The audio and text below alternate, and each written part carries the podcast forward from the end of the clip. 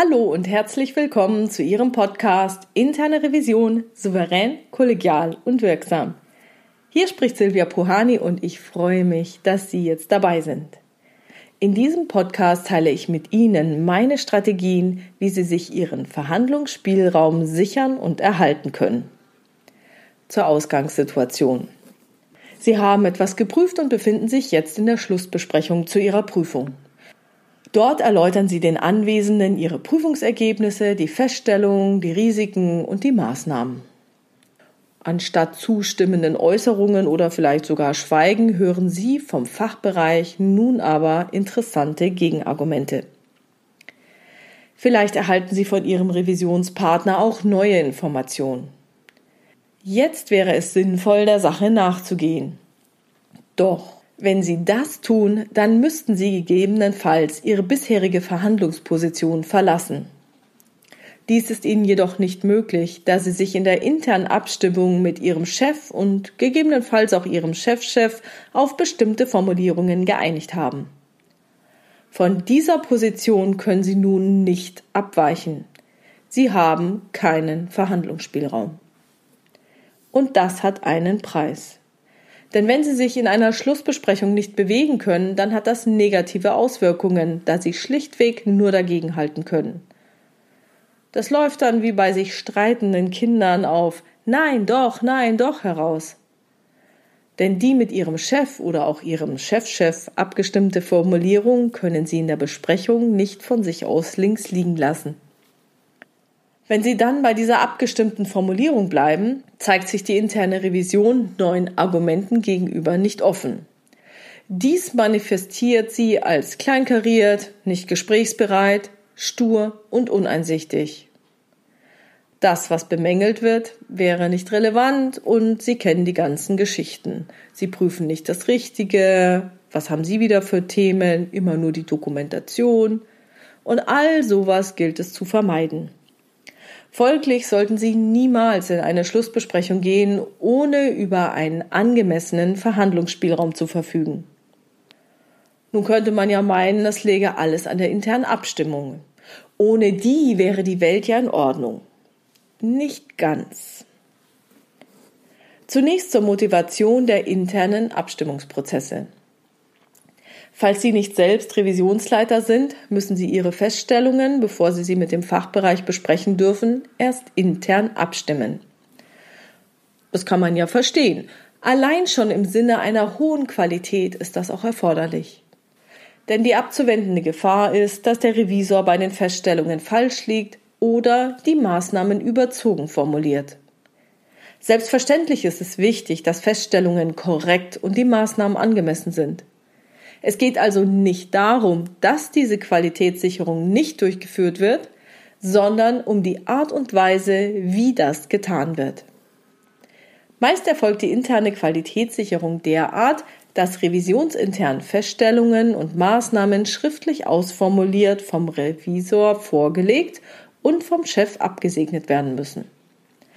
Insbesondere in sehr hierarchisch organisierten Revisionen kann das ein langwieriger Prozess sein. Je beschwerlicher und langwieriger die Abstimmung ist, umso weniger möchte ihn jemand mehrfach durchlaufen. Je öfter es schon Beschwerden über die Engstirnigkeit der Revision gab, umso akribischer wird dieser Abstimmprozess durchgeführt werden. Und das ist leider ein sich selbst verstärkender Teufelskreis. Ein weiterer Punkt ist, dass man ja effizient arbeiten möchte. Also muss man von Beginn an alles richtig machen und alles perfekt ausformulieren. Und so kommt es auch leider sehr häufig zum Problem der Effizienzfalle. Die interne Revision legt sich aus Effizienzgründen, noch bevor sie die Sachverhalte mit dem Fachbereich diskutiert, intern bereits auf konkrete Formulierungen von Feststellungen und Maßnahmen fest. Vielleicht fragen Sie sich jetzt, Mensch, wieso sollen das jetzt ein Problem darstellen? Schließlich ist man ja sehr effizient vorgegangen, hat die Qualitätssicherung durchgeführt und es kann nicht mehr zu diesen Vorwürfen kommen, man sei zu kleinkariert, hätte sich vertan oder das Falsche geprüft. Das stimmt wohl. Bei einer klassischen normativen Prüfung ist es auch weiterhin sehr effizient und auch sehr effektiv, sich intern vorab abzustimmen. Und zwar genau auf diese Art und Weise, nämlich am Ende der Prüfung. Und das liegt daran, dass es dort keinen Graubereich gibt. Etwas wird entweder genau wie vorgeschrieben umgesetzt oder eben nicht. Es gibt eine richtige Lösung und alles andere ist falsch. Folglich gibt es bei normativen Prüfungen keinen Spielraum, der zu diskutieren wäre. Da gibt es auch keine Umstände, da gibt es auch keinen Kontext, den man irgendwie beachten muss. Was auf diesen ersten Blick so effizient aussieht, läuft unter gewissen Umständen leider Gefahr, nicht effektiv zu sein. Warum? Nun, falls es sich nicht um eine rein normative Prüfung handelt, gilt es nicht nur formale Dinge auf richtig oder falsch zu prüfen. Dann liegen komplexe Sachverhalte vor oder Sachverhalte, die sich als komplexer herausstellen als zunächst angenommen.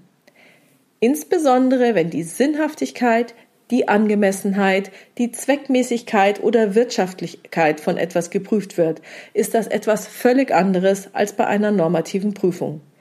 In solchen Kontexten gibt es dann entweder keine expliziten Sollvorschriften oder diese Vorschriften lassen einen gewissen Ermessensspielraum zu. Und dieser Spielraum führt dazu, dass Raum für Diskussionen besteht. Neben den reinen Verhandlungspositionen kommen nämlich jetzt die dahinterliegenden Interessen ins Spiel.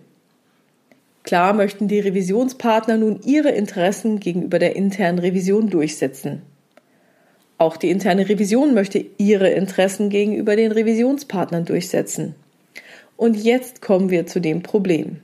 Dadurch, dass die interne Revision sich in ihrer internen Abstimmung häufig schon auf eine fixe Formulierung von Feststellungen und Maßnahmen festlegt, nimmt sie sich jeglichen Verhandlungsspielraum.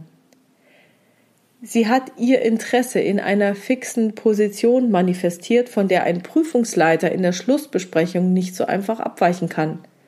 Selbst dann nicht, wenn es gute Gründe dafür gäbe. Wenn ein Prüfungsleiter mit dieser fixen Position in eine Besprechung geht, kommt es einem Gesichtsverlust gleich, hiervon abzuweichen. Dies könnte nötig sein, weil sich ein Sachverhalt vielleicht doch anders gestaltet, ein weiteres Dokument hervorgezaubert wird oder etwas nicht Vorhersehbares in der Besprechung hochkommt, vielleicht eine Kontextbedingung, die der Revision nicht bekannt war. Naja, soweit jetzt zum Problem in Kontexten, in denen keine expliziten Sollvorschriften bestehen. Was ist jetzt mit der Lösung? Die kommt jetzt. Wenn es sich nicht um normative Prüfungen handelt, plädiere ich dafür, dass ein mehrstufiger Prozess durchlaufen wird, bei dem auf Seiten der internen Revision, also dem Prüfer, Prüfungsleiter oder der Führungskraft der internen Revision, ein Verhandlungsspielraum geschaffen und aufrechterhalten wird. Naja gut, wie geht das jetzt und worauf kommt es an? Es kommt auf den Zeitpunkt und den Inhalt der Abstimmung an und es kommt auf das Wie der Abstimmung an. Es kommt nämlich insbesondere darauf an, die Intention abzustimmen dieser Maßnahme und nicht die konkrete Formulierung. Zunächst zum Zeitpunkt der Abstimmung. Als man früher ausschließlich normative Prüfungen durchgeführt hat, war es sehr sinnvoll, sich erst am Ende der Prüfung mit dem Geprüften zusammenzusetzen und dessen Verfehlungen durchzugehen. Es war klar, was richtig ist. Die Revision wusste genau, was richtig ist. Alles andere war falsch und musste, wenn möglich, also wenn es überhaupt möglich war, behoben werden. Bei einer nicht normativen Prüfung macht das späte Abstimmen aber keinen Sinn. Dort gibt es Ermessensspielräume und wechselseitige Abhängigkeiten. Das heißt, es gibt vielleicht Kontextbedingungen, die abweichende Vorgehensweisen erfordern. Daher sollten Sie so früh wie möglich mit der Abstimmung beginnen. Und mit so früh wie möglich meine ich ab Beginn der Prüfungsdurchführung sogar bereits im Kick-off-Meeting mit dem Fachbereich. Äh, jetzt werden Sie vielleicht sagen, hey, da habe ich doch noch gar keine Ergebnisse. Das stimmt schon, aber es geht ja auch um den Inhalt der Abstimmung. Denn die Ist-Situation, also Ihren aktuellen Kenntnisstand, können Sie immer abstimmen. Zum Beispiel das, was Sie als Datenquelle identifiziert haben, das, was Sie als Vorgaben identifiziert haben. Und wenn Sie während des gesamten Prüfungsverlaufs ständig die Ist-Situation mit Ihrem Gesprächspartner abstimmen, dann sollten Sie mit Ihrem Revisionspartner auch Einigkeit über diese Ist-Situation erzielen. Falls Sie was übersehen haben oder doch ein anderer Aspekt reinspielt, er wird es Ihnen sagen. Und wenn er geschickt ist, dann wird er Sie auch über all seine Restriktionen informieren, denen er unterliegt. Aber nun der Reihe nach. Sie starten mit Ihrer Abstimmung bereits im Prüfungskickoff mit dem Fachbereich. Dort stellen Sie Ihr Prüfungsthema vor und erfragen gleichzeitig erste Informationen. Hier bietet sich eine super Gelegenheit, dass Sie die groben Sollvorstellungen schon mal abgleichen. Welche Vorgaben gibt es tatsächlich schriftlich? Welche mündlichen Vereinbarungen oder Vorgaben gibt es sonst noch? Und dann können Sie auch möglichst all die Dinge abfragen, von denen Sie ausgehen, dass sie nicht existieren, damit Sie diese offene Flanke von Beginn an schließen können. Darüber gab es ja erst kürzlich einen Podcast, also bei Bedarf hören Sie sich den nochmal an. Fragen Sie, ob die Quellen, aus denen Sie Ihre Ist-Informationen erheben wollen oder vielleicht jetzt schon haben, aus Sicht des Fachbereichs alle relevanten Informationen enthalten oder ob es weitere gibt, die Sie berücksichtigen sollten. Und lassen Sie sich auch vom Fachbereich erste Einschätzungen geben. Dann befinden Sie sich bereits in der Abstimmung der Vorgaben und Quellen und gegebenenfalls auch erster Erkenntnisse. Und hier wird bei geschickter Gesprächsführung manchmal automatisch gleich die Maßnahmenvereinbarung eingeleitet. Allerdings in Form eines lockeren Gesprächs, in welchem Sie echtes Interesse am Sachverhalt zeigen.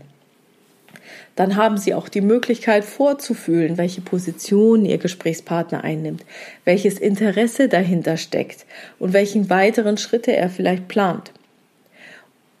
So sollten Sie zu fundierten Feststellungen kommen, über die Sie mit Ihrem Gesprächspartner einig sind.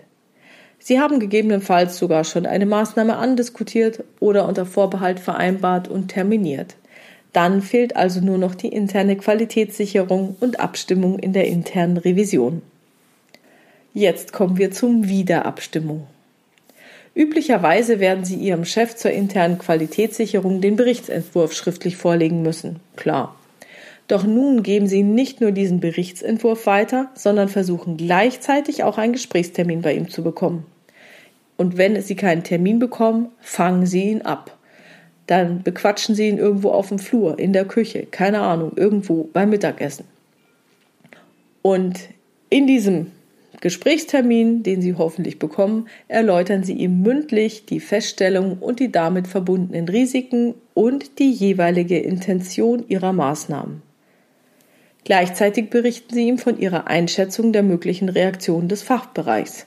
Hierfür hatten Sie ja bereits vorgefühlt. Und dann erläutern Sie, bei welchen Themen Sie was erreichen wollen, welche Ermessensspielräume bestehen aufgrund der Vorschriften, wie der Revisionspartner zu dem Thema steht Ihrer Meinung nach, was Ihrer Meinung nach die bestmögliche Lösung ist, worauf Sie sich keinesfalls einlassen wollen und in welchen Punkten Sie definitiv hart bleiben werden und bei welchen Punkten Sie für Lösungsvorschläge vom Fachbereich offen sind. Wichtig ist hierbei, dass Sie Ihre Intention mit Ihrem Chef abstimmen. Haben Sie Einigkeit über Ihre Intention, dann besprechen Sie mit Ihrem Chef die bestmögliche Verhandlungsstrategie, um dieser Intention nachzukommen. Legen Sie gemeinsam den Teilnehmerkreis für die Schlussbesprechung fest. Und sollte jetzt Ihr Chefchef -Chef daran teilnehmen oder es erforderlich sein, dass auch er aktiv in die Qualitätssicherung der Feststellungen, der Risiken und Maßnahmen einsteigt, dann versuchen Sie, dies ebenfalls über ein Gespräch abzustimmen. Nach Möglichkeit führen Sie dieses Gespräch in Anwesenheit Ihres Chefs. Und hier gehen Sie genauso vor wie bei der Abstimmung mit Ihrem Chef. So haben Sie dann für die Schlussbesprechung ein Best-Case-Szenario, das heißt, der Fachbereich schluckt Ihre Vorschläge und ähm, oder das, was Sie bereits vereinbart haben, und es geht so durch wie vorgelegt. Ein Worst-Case-Szenario, wo Sie sagen, hm, okay, hier bin ich verhandlungsbereit, aber über diesen Punkt gehe ich nicht hinaus. Sie haben eine abgestimmte Intention und für den Fall der Fälle haben Sie genügend Verhandlungsspielraum zwischen Best Case und Worst Case Szenario. Je nachdem, wie dann die Schlussbesprechung verläuft und welche neuen Erkenntnisse dort noch in Erscheinung treten, haben Sie genügend Flexibilität für die Anpassung der Formulierung.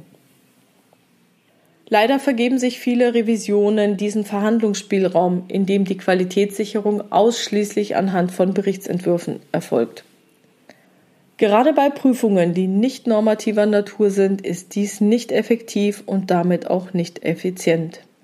Falls Sie unter solchen Bedingungen arbeiten, suchen Sie zusätzlich das persönliche Gespräch und setzen Sie sich dafür ein, dass Sie in der Schlussbesprechung einen Verhandlungsspielraum erhalten. Sollten Sie Revisionsleiter sein, lohnt es sich, bei nicht normativen Prüfungen Ihre interne Qualitätssicherung zu überdenken. Ich fasse Ihnen die Punkte nochmal zusammen. Feststellungen und Maßnahmen müssen intern abgestimmt werden. Wenn es sich nicht um eine rein normative Prüfung handelt, kommt es sehr stark auf den Zeitpunkt und das Wie der Abstimmung an. Besprechen Sie die Ist-Situation mit Ihrem Revisionspartner auf Arbeitsebene, bevor Sie in die revisionsinterne Qualitätssicherung gehen. Falls Ihnen eine Diskussion verboten ist, kann ja sein, in manchen Firmen ist das so, dann integrieren Sie diese Maßnahmenabstimmung in einem Prüfungsgespräch und fragen zum Beispiel, habe ich es so richtig verstanden, dass die Ist-Situation so und so ist und dann leiten Sie langsam über und bei geschickter Gesprächsführung kommen Sie automatisch auf Ihre Maßnahme. Wenn möglich, fühlen Sie vor, ob Sie Einigkeit über die Ist-Situation, die Soll-Situation, die Abweichung, mögliche Risiken und Maßnahmen haben. Besprechen Sie in der internen Abstimmung der Revision nicht nur die konkreten Formulierungen von Feststellungen, die Risiken und die Maßnahmen, sondern auch Best-Case- und Worst-Case-Szenarien und Ihren Verhandlungsspielraum. Lassen Sie sich niemals nur auf eine konkrete Formulierung festlegen versuchen Sie mit Ihren Chefs Einigkeit über die Intention der Maßnahme zu erzielen. Wenn Ihnen das gelingt, dann kann die konkrete Formulierung je nach Gegenargument variiert werden.